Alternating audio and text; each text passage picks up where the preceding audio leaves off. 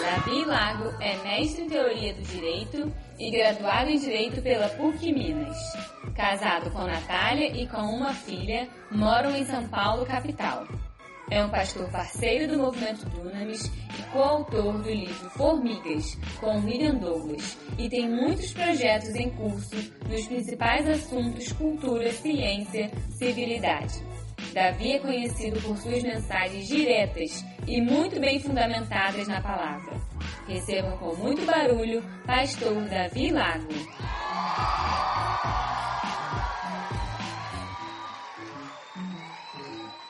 Colossenses capítulo 4, verso 11. Colossenses capítulo 4, verso 11. Eu vou mostrar para você o outro Jesus do Novo Testamento. Tem dois personagens chamados Jesus no Novo Testamento: o Senhor e Salvador da nossa vida, e outro Jesus que você vai conhecer agora. Como você não lê a Bíblia, você não sabe isso, tá vendo? Você vai aprender isso agora. Colossenses capítulo 4. Quem já leu algum livro completo da, da Bíblia esse ano? Levanta a mão. Passa vergonha mesmo, tá vendo? Que dia é hoje? 13, 13 de fevereiro. Colossenses 4, verso 11. Jesus, conhecido por justo, também vos saúda. Estes são os únicos da circuncisão que cooperam comigo pelo reino de Deus, e tem sido para mim uma consolação. Jesus, chamado por justo, também vos saúda. Estes são os únicos da circuncisão que cooperam comigo pelo reino de Deus e tem sido para mim uma consolação. Senhor, que a tua palavra frutifique nas nossas vidas, ó Deus. Pai, que o nosso coração seja terra boa e que possamos, ó Deus, no final dessa conferência, de fato, sairmos daqui vivendo uma alternativa a um sistema de vida falido, mundano, uma alternativa santa chamada Jesus Cristo. Que Jesus seja a nossa fonte, o nosso curso e a nossa foz. Porque dele, por ele, para ele são todas as coisas. Queremos, ó Deus, viver em Cristo, Senhor. Nós oramos, fica conosco essa noite, ó Pai. Como os discípulos pediram em Emaús, fica conosco, ó Deus. Neste ano decisivo para a nação brasileira, ano de eleições, ano de recuperação em economia, ano, ó Deus, de tantas decisões que nós precisamos tomar, ano onde as estatísticas revelam o crescimento nominal dos protestantes, nós não queremos ser apenas um nome, uma estatística, um número, mas de fato, ó Deus. Queremos transformar e salgar a nação brasileira, Senhor. Levanta aqui jovens que vão salgar a terra verde e amarela e não saturá-la. E não, ó Deus, só mais espuma. Nós estamos cansados de árvores de Natal piscando. Queremos árvores frutíferas em nome de Jesus. Por isso oramos, fica conosco. Usa-nos, usa o pastor Flavinho, seja uma noite marcada, Pai. E que daqui possamos levar lições valiosas, pérolas valiosas desta conferência para um ano, uma vida abençoada. Em nome de Jesus, a igreja diz: Amém. Estou muito feliz de estar com vocês, conhecer os pastores, acompanhamos há tanto trabalho que tem sido realizado aqui, na Igreja do Recreio com os meus amigos tão amados, pastor Flavinho e o Anderé, lá de Belo Horizonte. Nós literalmente, literalmente crescemos juntos. E é uma alegria ver aqui pastor Flavinho, que tem sido poderosamente usado por Deus, desenvolvido um trabalho maravilhoso em Belo Horizonte, na Lagoinha Savassi, também na sede. Um servo de Deus, sua família tão amada. Nós amamos tanto Flavinho, sua esposa, seus filhos, e o Anderé, que faz parte daquele círculo mais íntimo da minha família Alguém que come na nossa mesa, come com a gente, com os meus pais, com os meus irmãos. Eu estou muito feliz de revê-los aqui hoje. Só me apresentar rapidamente, meus irmãos. Eu venho de uma família de pastores. Meus oito bisavós foram plantadores de igreja. Meus oito bisavós foram plantadores de igreja. Então, a minha mãe, né, o meu avô Meu avô materno chamava-se Esmeraldo. E ele veio da Rússia. Meu bisavô Stefan Paley e minha bisavó Varvara vieram da Rússia e plantaram a primeira a igreja batista em Lucélia, no interior de São Paulo. Meu bisavô é o nome da rodoviária, lá em Lucélia, no interior de São Paulo. Ele, ele construiu uma olaria para fazer os tijolos com os quais foi erguida a igreja, cedeu o sítio por parte da minha avó materna, que se chamava Hebe. Meus bisavós, José Benedito e Margarida, eram da Igreja Batista da Lapa, em São Paulo. Minha família veio dali, em São Paulo. Meu tio, é, o tio Elias, foi o tesoureiro por anos da Convenção Batista Brasileira. Até hoje as contas estão lá na nossa família. E hoje eu estou na primeira igreja batista da cidade de São Paulo. O pastor Paulo esteve aqui. Falei com ele agora há pouco. E por parte do meu pai, minha avó paterna, Noêmia, meus bisavós, é, Antônio e Júlia, eles eram, minha bisavó era indígena, da Igreja Batista de Boa Vista, no Recife. E também, para encerrar, por parte de pai, meu avô tinha um nome diferente que você nunca ouviu. Ederval. Um homem santo, homem piedoso. Meu bisavô era Anísio Lago e minha bisavó Maria. Plantaram a primeira igreja presbiteriana independente em São Caetano do Sul. Eu venho de uma família, então, que os meus avós, meus tios avós, todo mundo plantador de igreja, de igreja, tudo pastor. Você bate na árvore de casa, cai cinco mangas e 80 pastores evangélicos. É crente para todo lado. Cachorro é pastor belga, o outro é pastor alemão. Família de crente. Eu sempre conto isso, a droga mais pesada que eu usei na vida foi fantaúva, para você ter uma dimensão mesmo. O máximo que eu afastei do evangelho foi, foi isso. Então, nós eu cresci numa, numa casa assim, meu irmão Lucas chegou um dia e falou assim, Davi, eu aceitei Jesus. Eu falei, daí eu já aceitei dez vezes Jesus. Brincadeira de filho de pastor é brincar de ceia no final do culto. A gente ficava fazendo a ceia, brincava de culto em casa. E por que, que eu estou falando isso? Porque eu enfrentei, por causa da minha família, não escolhi nascer nessa família. É muito, eu não encontrei até hoje e eu lancei um desafio a 200 milhões de brasileiros de achar outro brasileiro que tenha oito bisavós evangélicos, fora os tataravós, que eu não vou, não vou entrar no mérito aqui. Eu não encontrei, é incomum no Brasil. O Brasil é uma nação antiprotestante, formada por jesuítas, que eram contra-reformados. É um movimento de contra-reforma. Então, eu cresci num ambiente muito facilitado para eu me tornar um crente nominal que eu quero falar sobre isso, você não ser um crente nominal. Não é só porque você tem nome Jesus que você é de Jesus. Não é só porque você nasceu numa família de crente que você é crente. É a velha frase. Não é porque você entra numa garagem que você é um carro. Não é porque você está num culto que você é servo de Deus. Não é porque você prega que você é bom pregador. Não é porque você prega em conferência que a sua vida está no altar. Por isso que a Bíblia diz para você julgar as palavras, a profecia, de acordo com a própria palavra. Por isso que nós temos que ter discernimento, uma geração que sabe comer o peixe e tirar o espinho, não ser uma geração alienada. Meus irmãos, que se levante uma geração que de verdade vai amar o Senhor Jesus.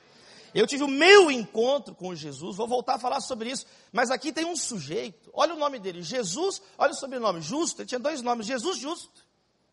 O nome dele era Jesus, quem sabe o que significa o nome Jesus? Quem sabe? Muito bom, ninguém sabe o que significa Jesus? Tá ruim o negócio aqui, gente. O que significa Jesus? Não vale olhar no Google. Eu estou vendo você olhando no Google aí. Quase. É, tá difícil. Jesus significa a salvação vem de Deus.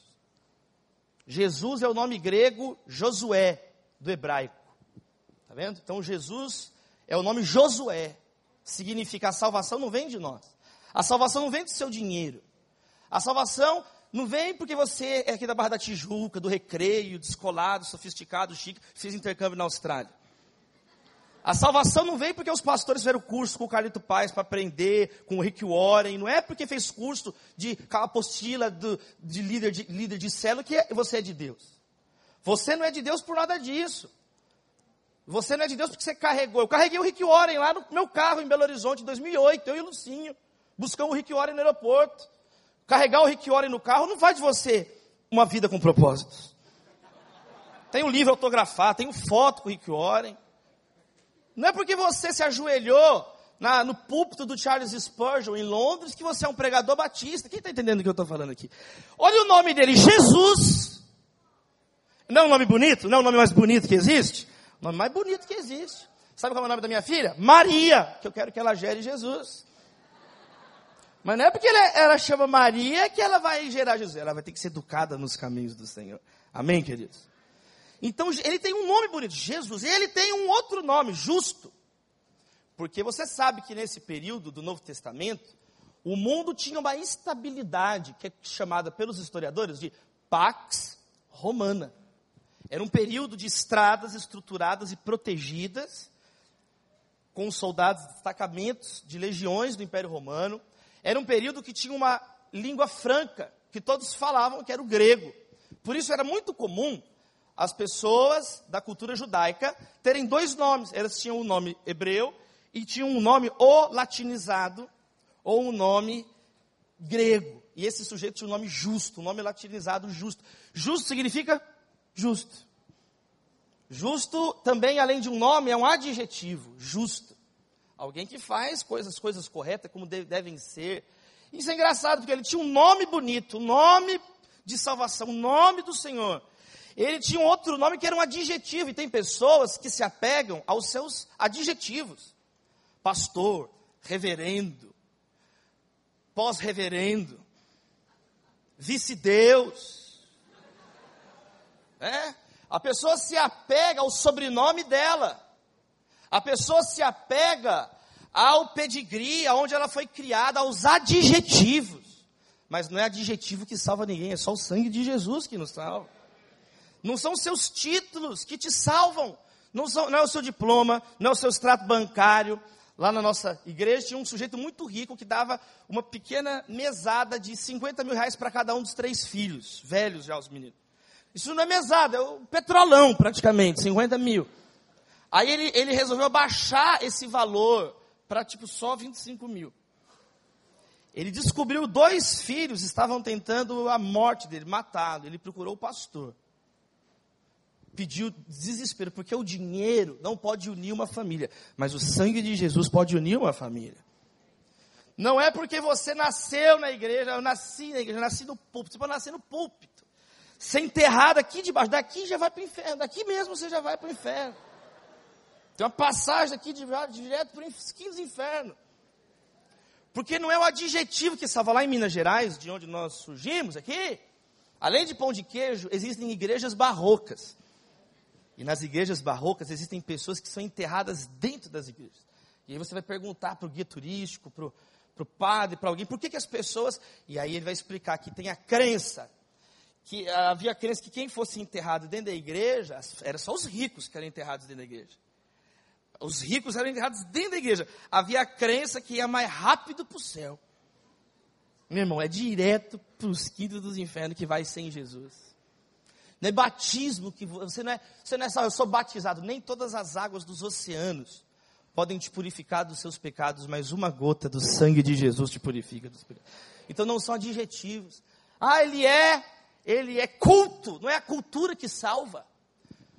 Não é cultura. Pedro, João eram simples, iletrados. E o pessoal do Sinédrio falou, gente, olha só, realmente, nós chegamos a duas conclusões. Primeiro, eles são iletrados. Eles falam errado, eles não têm cultura, eles não têm consistência filosófica. E não há dúvida que eles são incultos. Segundo, o próprio Pedro assume a, a falta de cultura dele. No final da segunda carta de Pedro, ele fala assim, gente, o apóstolo Paulo é muito inteligente. Ele é tão inteligente que tem coisas que a gente não entende. Pedro falou isso, Pedro, o apóstolo Pedro falou isso. Pedro andou com Jesus e fala: gente, tem coisas que eu não entendo. Mas é de Deus, é de Deus o que ele fala. Com a sabedoria que Deus deu para ele, as pessoas distorcem, mas ele é de Deus, aquele cara, ele é de Deus, o Paulo. E, quer dizer, Pedro era simples, era um pescador, impulsivo, rude. Mas o pessoal do Sinédrio falou assim: mas eles estiveram com Jesus. Eles são incultos, mas eles estiveram com Jesus. Então não são os adjetivos. E também não é o dinheiro. Pedro também, além de inculto, não tinha dinheiro. Não tenho prata nem ouro. Mas o que eu tenho, te dou. Em nome de Jesus, o Nazareno, levanta e anda. Não é porque você fala vários idiomas que você vai para o céu. Né? Fica, tem gente que é chata, fica corrigindo os outros o tempo inteiro. Não é baunilha que fala. Baunilha. Você vai para o inferno junto com a baunilha. Não é a educação. A pessoa tem modos. Não, tudo que precisa é ter modos. Ela sabe comer, ela sabe se comportar tal. Querido, você vai educadamente para o inferno. Na sua vez, posso ir agora, Satanás, minha vez? Pode, pode. Aí você vai na sua vez para o inferno, com classe, para o inferno. To, te, torrar o inferno. Ele chamava Jesus, ele chamava justo, e tem uma terceira informação: ele era circuncidado. Ele vem da família aristocrata, dos, ele vem da família escolhida e eleita, os judeus. Então ele era um sujeito, veja bem, junto com Marcos, sobrinho de Barnabé, o apóstolo Paulo diz que ele era um dos únicos que era circuncidado. Ele veio de uma cultura, ele era filho de crente, como a gente diria hoje. Ele era filho de crente, mas nada disso fazia de Jesus justo, circuncidado, um filho de Deus. Somente aqueles que receberam Cristo, Ele deu o direito, o poder de serem filhos de Deus. Se confessarmos os nossos pecados, Ele é fiel e justo para perdoar os nossos pecados, purificar de toda injustiça. Só Jesus salva. Somente Cristo salva. O apóstolo Paulo era mais turbinado que esse sujeito aqui. Fariseu de fariseus. Primeiro tem o povo judeu, povo escolhido por Deus. Dentro do povo judeu tinha os fariseus, que é um movimento que surge, farrache, de santidade, de voltar, ele era fariseu. Dentro dos fariseus, Paulo fala, ninguém na minha idade me superava no farisaísmo. Ele foi educado por Gamaliel. Está vendo? Então Paulo, mas ele descobriu que ele não podia se apegar a nada disso, mas só a Jesus. Quando Jesus colocou ele no chão, e ele ouviu a voz, Saulo, Saulo, por que me persegues? Por que, que você está me perseguindo? A minha oração é que essa geração não se torne uma geração nominal, mas uma geração convertida a Jesus Cristo de verdade. Quem recebe essa palavra? Sabe por que, que eu estou falando isso, querido? Porque cristianizado nominalmente, a nação brasileira já é desde o início. Cristão nominal, nós somos desde o primeiro minuto, há 518 anos atrás. Quando a esquadra de Pedro Álvares Cabral, ela é enviada para cá pela ordem de Cristo. Era uma ordem, não é a ordem ide por todo mundo, é a ordem, uma ordem da igreja católica. A ordem de Cristo. Olha o nome do sujeito, Pedro Álvares Cabral. Quando que ele chegou aqui? Na Páscoa. Por isso que ele avistou um monte e falou que ele era um monte pascual. Pedro Vaz caminha, ele repete mais de 50 vezes a palavra cruz na nossa certidão de nascimento, a carta de achamento do Brasil, né, da terra de Vera Cruz. Olha o nome, Terra da Verdadeira Cruz. Olha o símbolo do Brasil, Cristo Redentor. Ou como cantaria Tom Jobim, Cristo Redentor, braços abertos sobre a Guanabara. Roberto Carlos está cantando até hoje, Jesus Cristo, eu estou aqui. Aquarela do Brasil, Aquarela do Brasil diz, terra de nosso Senhor, Brasil, Brasil, Brasil. Olha o nome dos estados: Espírito Santo.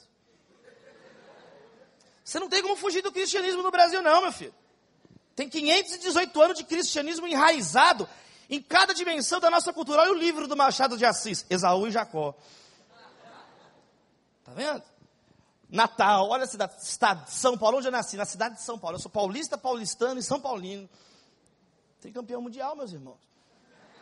Ser de meus imitadores. Então o que, que aconteceu? O Brasil cristianizado nominalmente já é, aliás, de acordo com o IBGE, nós, eu apresentei um estudo na Universidade de Hamburgo no ano passado, mostrando a atuação dos cristãos na arena pública. Nós estamos quase 87% de cristãos no Brasil. E o Brasil é essa maravilha que você está vendo. Eu estava no Congresso Nacional no ano passado. Sabe como é que começa a sessão na Câmara dos Deputados? É praxe da casa. Toda sessão no Congresso Nacional começa com a seguinte frase: Sob a proteção de Deus e pelo bem do povo brasileiro, eu declaro aberta essa sessão. Ele pede a proteção de Deus e fala do bem do povo brasileiro, mas eles só pegam os bens do povo brasileiro. E o Brasil está desse jeito que está. E o Brasil é esse, essa contradição. O Brasil não precisa de mais crentes nominais. E agora vem os evangélicos para completar a bagunça. Somos agora um terço da nação. Somos agora... Aí você começa a olhar as cidades brasileiras, que já tem maioria evangélica. É uma tragédia, infelizmente. Goiânia, governador Valadares, 60, 70, 80% de evangélicos. Tem muito evangélico, mas pouco evangelho. E o Brasil é essa bagunça. Eu não quero fazer parte de uma estatística numérica. Eu não quero ter um nome, uma fachada, uma marca. Pegue sua marca e anda. Não é isso que Jesus falou. Eu não quero ser um crente poser. Eu não quero ser um fake Christian. Olha, tem uma pessoa, olha o nome. Christian é cristão. Como você chama? Christian. O que, que você crê? Eu sou ateu. É, é mais ou menos a igreja brasileira. Christopher significa o que porta Cristo. E eu conheço um monte de Cristo que está portando outro espírito, que não é o santo. Está na hora da gente acordar, os problemas são sérios. A responsabilidade é imensa. Está na hora de levantar um povo como esse Jesus justo, circunciso. Circuncidado, sabe por quê? Porque ele era alguém que cooperava comigo pelo reino de Deus e tem sido para mim uma consolação. Esse sujeito, ele não era apenas uma estatística, ele não era apenas um nome, um sobrenome bonito, ele não apenas vinha de uma família nominalmente ligada à aliança com Deus, ele era de fato um cooperador do reino de Deus. Ele era de fato alguém que conheceu Jesus, o reino, o rei dos reis, senhor dos senhores. Ele era uma consolação, ele estava na prisão, ele estava servindo, ele era um cooperador, como o apóstolo Paulo diz uma página antes. Ele diz assim: meus irmãos, vocês receberam a plenitude em Cristo, que é o cabeça de todo principado e potestade. Nele também foram circuncidados, com a circuncisão não feita por mãos no despojar do corpo da carne, a saber, a circuncisão de Cristo, a circuncisão do coração. Esse é o grande problema. O Brasil, ele já é circuncidado com mãos humanas. Está na hora do Brasil ter uma circuncisão de coração em Cristo Jesus. Está na hora do Brasil não ter o nome do Brasil no hall de membros da igreja. Está na hora do Brasil nascer de novo, meus irmãos, é diferente. Está na hora do Brasil ser regenerado. Aplauda o nome de Jesus. Diga glória a Deus. Quem ama o Brasil? E quem ama o Brasil? Você tem uma dupla cidadania. Você é cidadão do céu e cidadão brasileiro. Esse é o nosso problema. O pessoal quer ser só cidadão do céu. Atos dos Apóstolos, capítulo 1. Jesus vai aos céus e eles ficam olhando para o céu. Aí chegam os anjos. O que, que vocês estão olhando para cima? Trabalhar agora, gente. Já tá, começou a volta de Cristo. Vamos trabalhar. O que, que vocês estão olhando para o céu? Está cheio de gente assim, olhando para o céu, olhando para nada, olhando para o além. Agora é hora, você é sal da terra, não é sal do céu. No céu não precisa ser, não. Por isso que você tem que orar, meu irmão.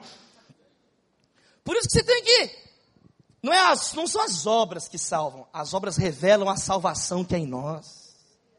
Então você não confia porque o adjetivo, não, mas as obras vão revelar a salvação que existe em você. Então tinha um sujeito que viu um monte de crianças na rua e começou a questionar a Deus. Aí, Deus, você não faz nada, Deus? Aqui, as crianças estão aqui, por que você não faz nada, Deus? Por que você não faz nada? E Deus disse para ele: Eu fiz você. Você é a resposta de Deus na vida de muitas pessoas. Você, jovem, é a resposta. Você é a resposta de orações. Você é a resposta de muitas orações. Existem agora mais pessoas de joelhos orando por vocês do que o número de pessoas que tem aqui. Eu acionei todas as redes de intercessão que eu faço parte para estarem orando pela igreja do recreio essa noite. E várias pessoas estão orando por vocês. Tem reitores de universidades ajoelhados orando pela sua vida agora. Olha em volta aqui. Vê se tem alguém torcendo para você sair daqui triste, Vê se tem alguém aqui torcendo para você sair daqui com a família arruinada, arrebentada. É o contrário. Há um esforço, há um investimento. Existem orações de décadas, de séculos, desde antes da fundação do mundo, para você sair daqui essa noite cheio do Espírito Santo, direcionado, com propósito, com significado, deixar de ser um fuxico gospel. É uma contradição de termos. É como dizer adultério gospel. Que ponto chegou? Quando você está tão interessado na vida do outro que a sua própria vida não tem sentido mais. Você não tem Jesus, você é oco. Você é sepulcro caiado, pintado por fora, calcinha apertada da Zara por fora. E por dentro, um corpo de alguém que não serve a Deus, um corpo entregue ao pecado. Pôr as calças apertadas é a parte mais fácil. Difícil é ter um coração rasgado na presença de Deus. Porque antes, não podia ter bateria na igreja, antes, se o pastor chegasse de terno onde já se viu, tem que usar a camisa piscando agora. Agora a camisa tem que piscar, tem que dar tiro para a camiseta.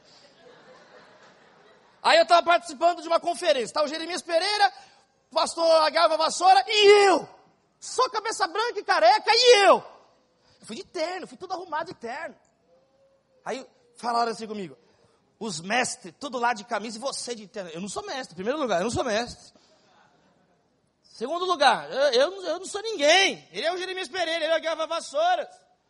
Aí vem essa geração, antes a bateria era o demônio, agora a bateria é Deus. Olha, parece Deus, ó, vamos adorar a bateria.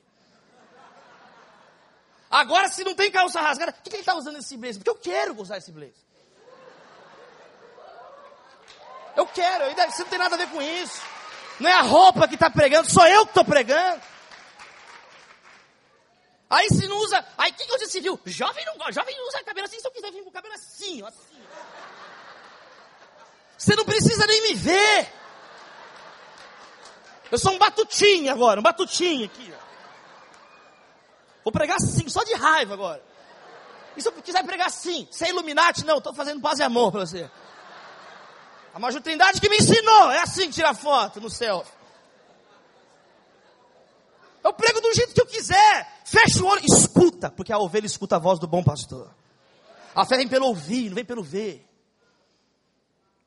Então, meu irmão, está na hora de você deixar de ser uma pessoa, porque eu fico vendo gente falar de Deus comigo. Eu conheço Deus.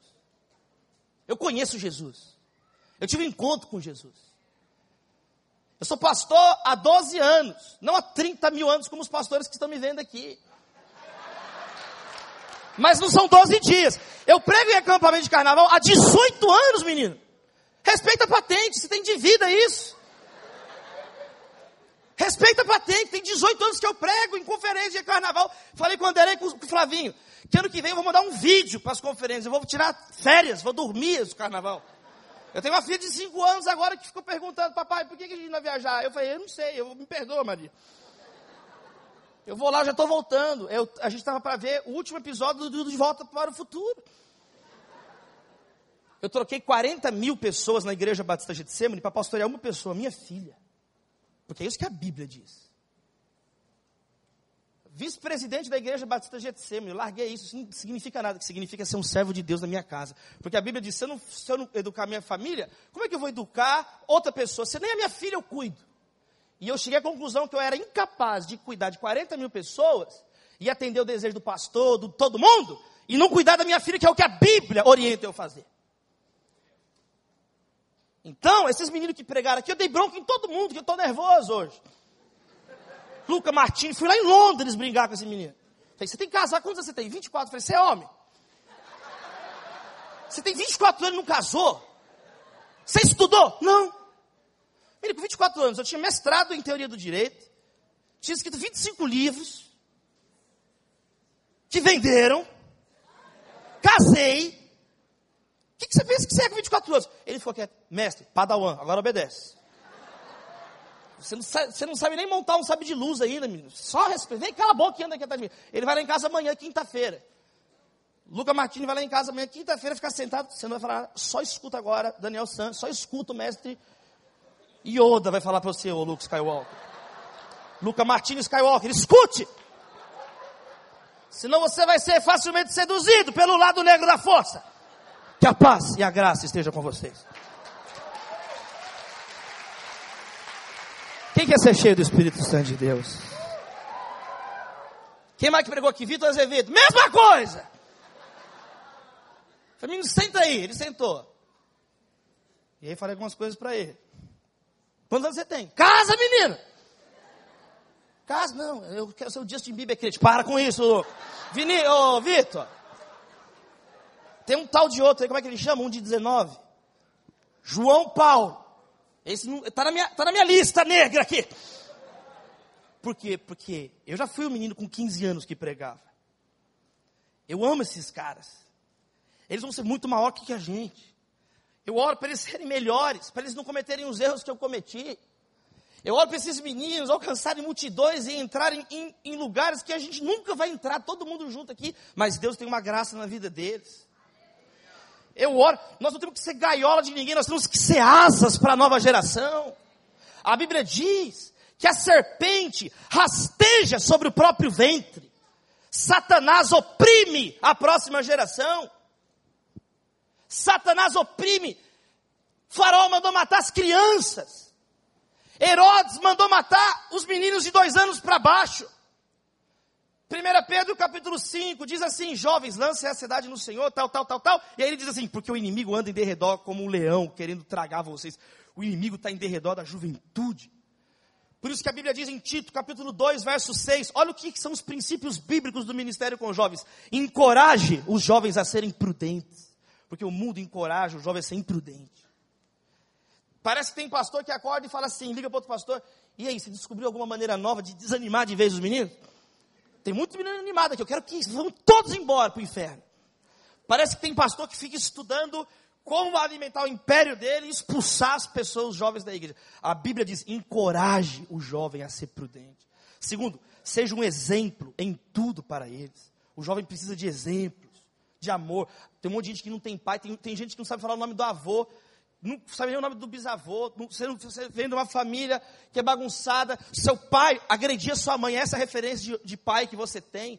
Eu louvo a Deus porque as mulheres no Brasil e no mundo estão se levantando em nome de Jesus que o que tem de diácono na igreja, que é Satanás em casa, não está escrito.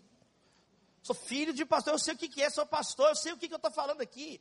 Glória a Deus, eu, eu louvo a Deus pelas mulheres brasileiras que estão tomando postura, desmascarando um monte de coisa que tem que vir à luz mesmo. É um momento de nós resplandecermos Jesus. Quem recebe essa palavra? É um momento de parar com hipocrisia, meus irmãos. É um momento de levarmos Jesus a sério. É um momento de redimensionarmos as nossas prioridades, os nossos problemas. Busque em primeiro lugar o reino de Deus e a sua justiça, as outras coisas vão ser acrescentadas.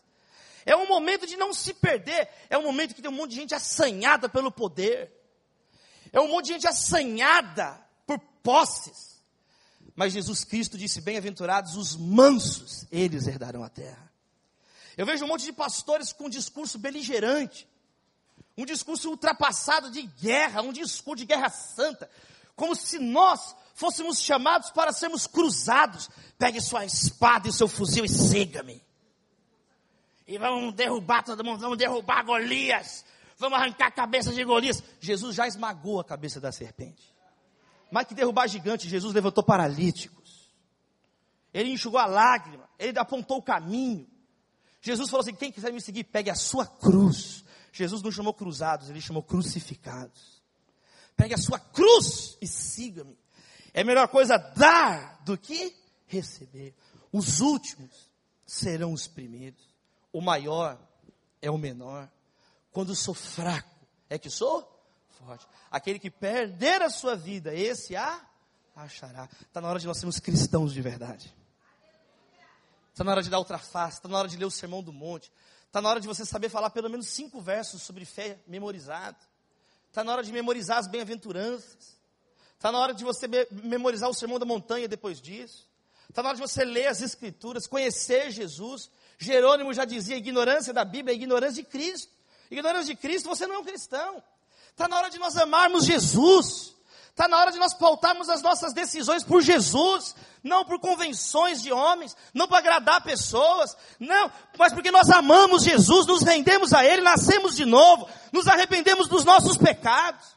Está na hora de ter mais culto com luz acesa para as pessoas lerem a Bíblia. Porque quando eu era menino, era só banco, o louvor e não tinha nada, e a gente era crente.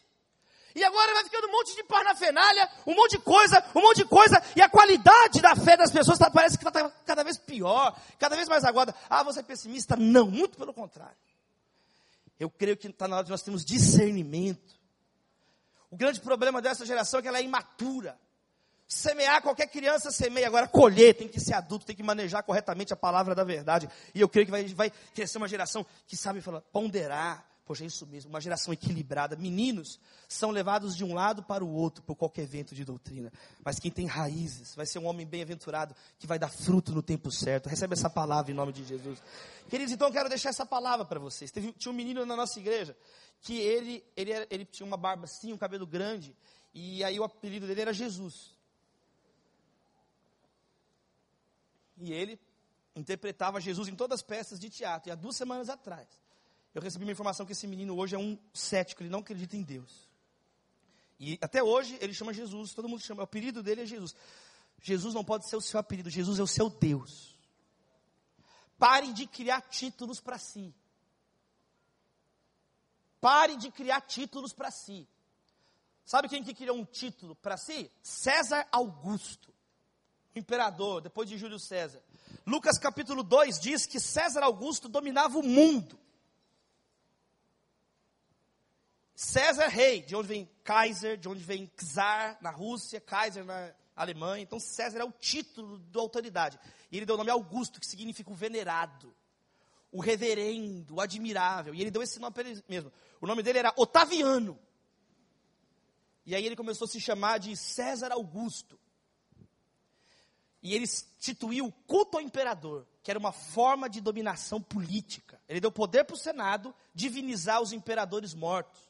Então Júlio César se tornou divino Júlio. E queimavam incenso para os imperadores. E era uma forma de dominar. Depois, Lucas capítulo 3, fala que Tibério entrou no lugar de César Augusto. Foi sob Tibério que Jesus morreu na cruz do Calvário. Pilatos era funcionário do imperador Tibério, que continuou com o culto imperial. E aí, em terceiro lugar, veio Calígula, Caio Calígula, que foi o primeiro a acreditar que ele era um Deus de verdade.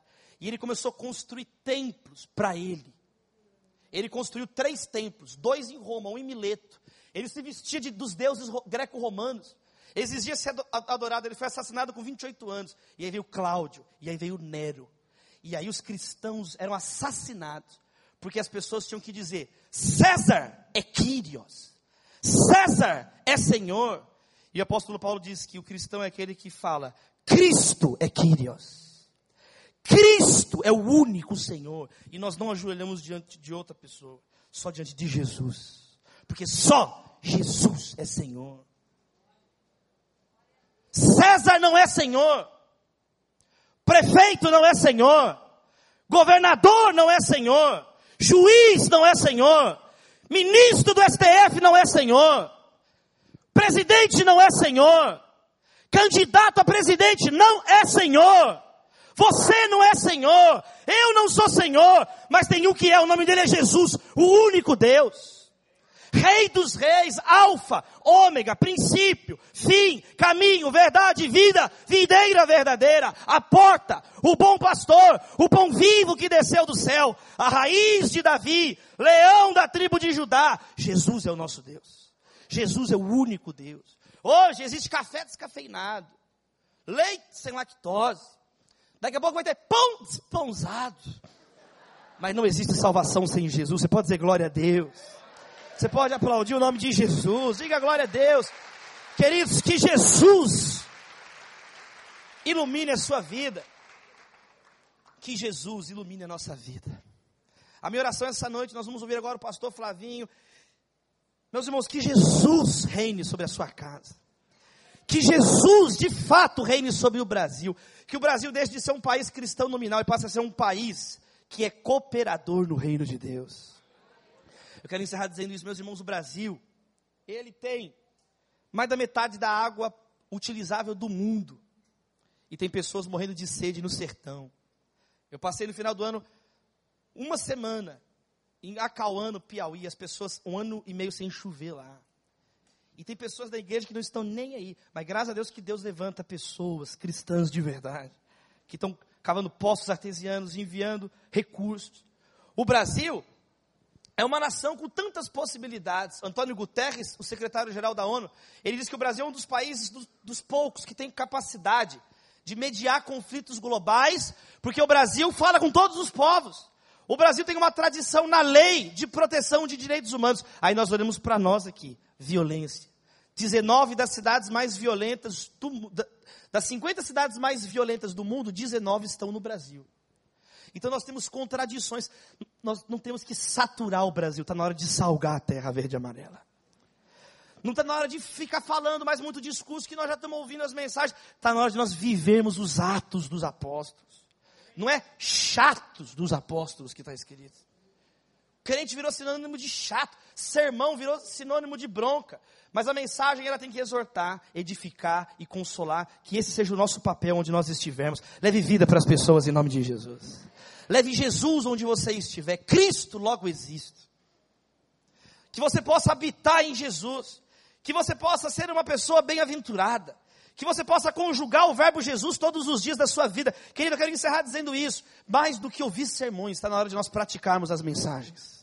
Herodes gostava de ouvir sermões, só que ele mandou decapitar João Batista e servir numa bandeja de prata. Mais do que dar ofertas, Ananias e Safira deram ofertas, mas estavam possuídos por Satanás. Satanás entrou, na, eles estavam endemoniados, de acordo com o apóstolo Pedro em Atos dos Apóstolos, capítulo 5. Tem pessoas que estão perto do crente, mas não é para estar perto de crente. Jesus Cristo disse muito claro: entrai pela porta estreita. Para de admirar a porta estreita. Entre pela porta estreita. Se arrependa dos seus pecados. Coloque a sua vida no altar. Mais do que vozes bonitas cantando, nós precisamos de vozes que clamam no deserto. E eu quero encerrar então dizendo isso, porque não seja um momento, querido. Não seja só uma conferência. Não seja só uma noite que você está aqui feliz. Que você não seja crente fogo de palha. Porque dois versos abaixo do, daquele que nós lemos, tem um sujeito chamado Demas, que também tinha mandado abraço. Ali embaixo estava Lucas, que era um médico, e tinha Demas, que também mandou um abraço. Só que nós sabemos, em 2 Timóteo, o apóstolo Paulo fala que no, na sua última carta, quando ele já estava sendo derramado como oferta de bebida, ele diz: Demas me abandonou, amando o presente século, ele me abandonou e foi para Tessalônica. Então que você não só hoje fique empolgado aqui, aplaudindo e feliz, que você viva com Jesus. Pare de visitar Jesus e habite Jesus. Aquele que está em Cristo é nova criatura. As coisas velhas se passaram e tudo se fez novo. Abra suas mãos. A palavra-chave da Bíblia é a palavra tudo. Você não pode servir Jesus parte. Você tem que servir Jesus totalmente. Um dia dando uma palestra na faculdade Newton Paiva, no curso de economia, no final da palestra, o menino levantou assim no fundo, levantou a mão e falou assim: Ó, oh, palestrante, como é que fica a minha situação? Eu gosto de Deus. Quem não gosta de Deus? Eu gosto de Deus, mas eu gosto da sem vergonhice também. Eu gosto dos dois. Eu gosto de Deus e da sem vergonhice. Como que fica a minha situação? Eu falei: Você vai para o inferno. Próxima pergunta? Alguém tem outra pergunta? Não se pode servir a dois senhores. Jesus ensinou. Você tem que servir a um Senhor só. O seu Senhor é Jesus. Abra suas mãos. Eu vou recitar versos da palavra. Receba essa palavra de Deus no seu coração. Viu Deus tudo que havia feito, e tudo era muito bom. Tudo que tem vida, louve ao Senhor. Deus amou o mundo de tal maneira que deu seu Filho unigênito para que todo aquele que nele crer não pereça, mas tenha vida eterna. Dele por Ele e para Ele são todas as coisas. Todos pecaram e carecem da glória de Deus. Vinde a mim, todos que estão cansados e sobrecarregados, e eu vos aliviarei. Toda escritura é inspirada por Deus e útil. Deus é capaz de nos dar infinitamente mais do que tudo que pedimos ou pensamos todas as coisas cooperam para o bem daqueles que amam a Deus. Todo joelho se dobrará e toda língua confessará que Jesus Cristo é Senhor. Toda autoridade me foi dada. Portanto, vão por todas as nações, ensinando tudo o que eu lhes ordenei. E eu estarei convosco todos os dias, até a consumação dos séculos. Que nós possamos amar a Deus de todo o coração, toda a alma, todo o entendimento com todas as nossas forças. O último verso da Bíblia diz: Que a graça do Senhor Jesus Cristo seja com todos. Amém. Deus abençoe.